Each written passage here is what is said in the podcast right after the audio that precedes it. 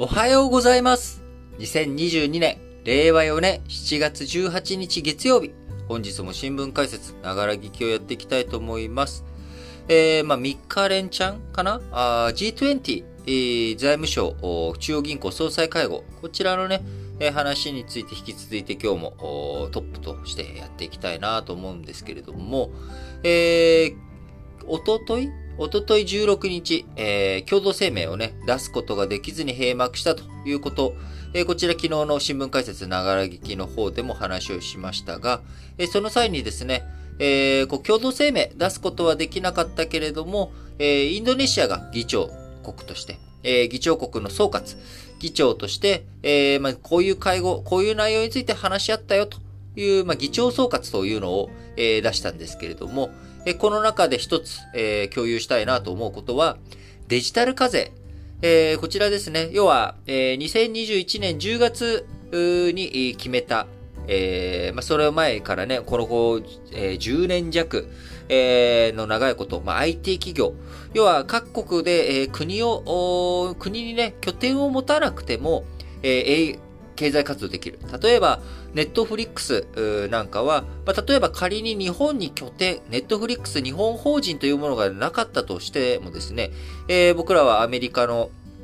ネットフリックスの例えばサーバーにアクセスして、えーすいません、見せてくださいと、お金払いますということで、日本からアメリカの方にね、送金して、えー見ると。で、日本にユーザーさんがいるんだけれども、ネットフリックスは、あ例えば、えーその日本に拠点がなかったらっていう話ですよ。実際にネットフリックスの今課税環境がどうなってるかっていうのは知りません。僕は。あくまでも、えー例えとして聞いてください。えーそのネットフリックスに対して、えそういった海外サービスに対して日本で消費者がいて、日本の消費者があ支払いをしているんだけれども、日本国、日本政府はその IT 企業に対して課税をすることができないという問題。えーこちらについてね、課税権が著しく歪んでしまっていると。IT 企業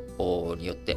その前まではね、基本的に日本に拠点を設けて何か物を運んできて売るサービスを日本で提供すると思ったら、日本に実際に物理的にやってきてやらないといけなかったというものが、これが IT 技術によってね、物理的にはかけ離れたところからあーサービスとかあそういったものを提供することができる。そして収益を上げることができる。その収益があ日本のね、国内に源泉というか、ああるにもかかわらず、えーそちらに課税権が及ばないという問題。これをね、どういうふうに解消していこうかということがずっと話し合われてきました。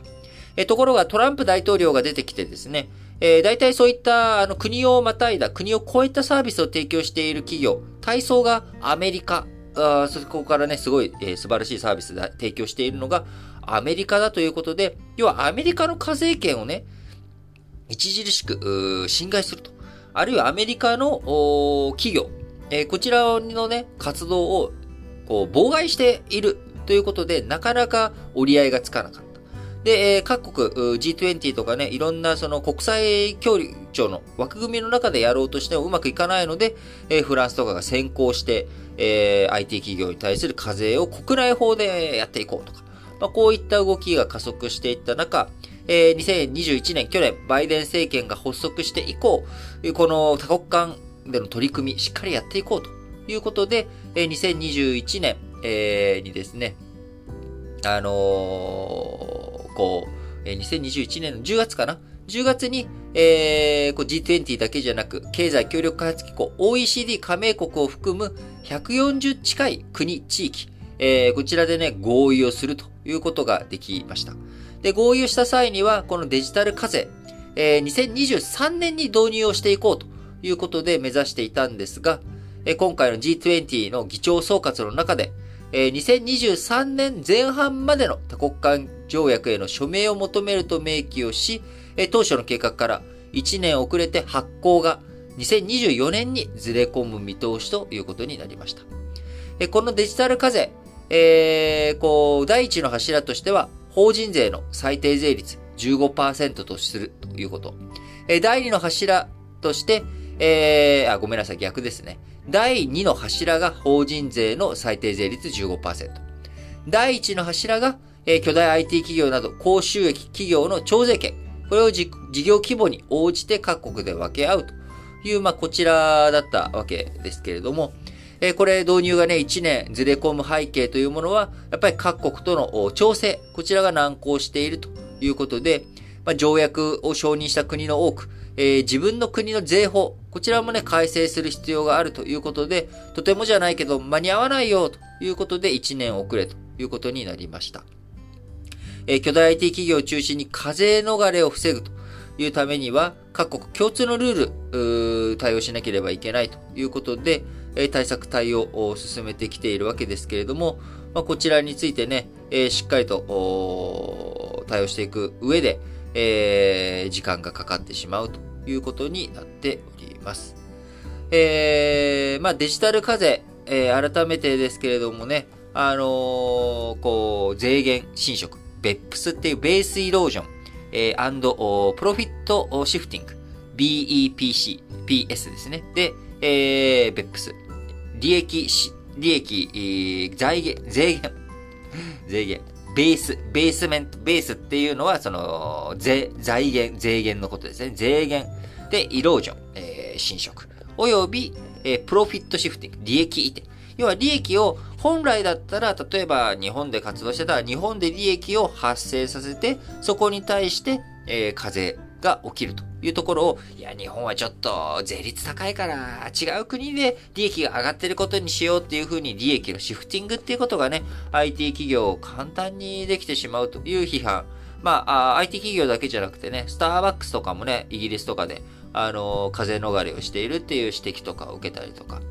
え、していたわけですが、このベップスっていう問題に対して、まあ、あの、国際社会一致団結してやっていこうと。えー、税率を、最低税率ね、法人税率を引き上げようと。まあ、15%ということ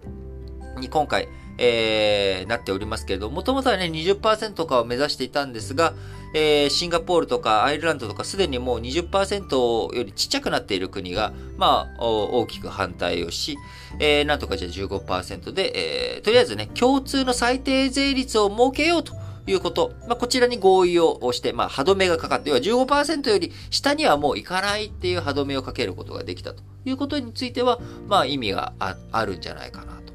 で、さらに、あの、実際に大きい企業、巨大 IT 企業については、実際に収益が上がっている場所、えー、上がっている国、地域、えー、そこでね、え、税源を、こう、振り分けていこうという動き、え、柱があるわけですけれども、まあ、こちらも非常にね、意味があることだと思います。ただし、意味があるかどうかというのはね、実際に導入されて、えー、いくということが必要不可欠なわけですから、あ国際社会合意はしたけれども、実際の導入発行という意味では、やっぱり時間がかかるんだなと。当初ね、すごい駆け足的にやっていこうという予定だったんですけれども、まあ、現実的に少しはなったかなと思うんですが、とはいえ僕、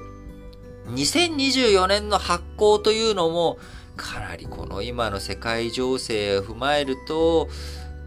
時間かかるんじゃないかな。どうなんだろう。各国のね、あのー、国、ちっちゃい国からしたらあ、自分たちの国にもね、分け前が少しは入ってくるかなっていうところで、えー、動いていくでしょうけれども、中途半端な国のところでね、なんかいろいろなところで、まあ、スタック、まあ、すんなりとうまくいかないんじゃないのかなっていう気はしておりますが、まあ、引き続きこの BEPS って言われる問題、えー、こうね、IT 企業の税源、これが、あ他の本来上がるべきと思われるところ以外のところで、えー、立ってしまっている。えー、あるいは、税率がね、低い国に利益を集中させようとしているとか。えー、こういったあ IT 企業を中心としたあ国際企業のいろんな活動、動きに対して、えー、しっかりとね、あの歯止めをかけていく対策、えー、OECD とかね、えー、そういったところでの議論も含めて、え、引き続きしっかりと見ていきたいなと思います。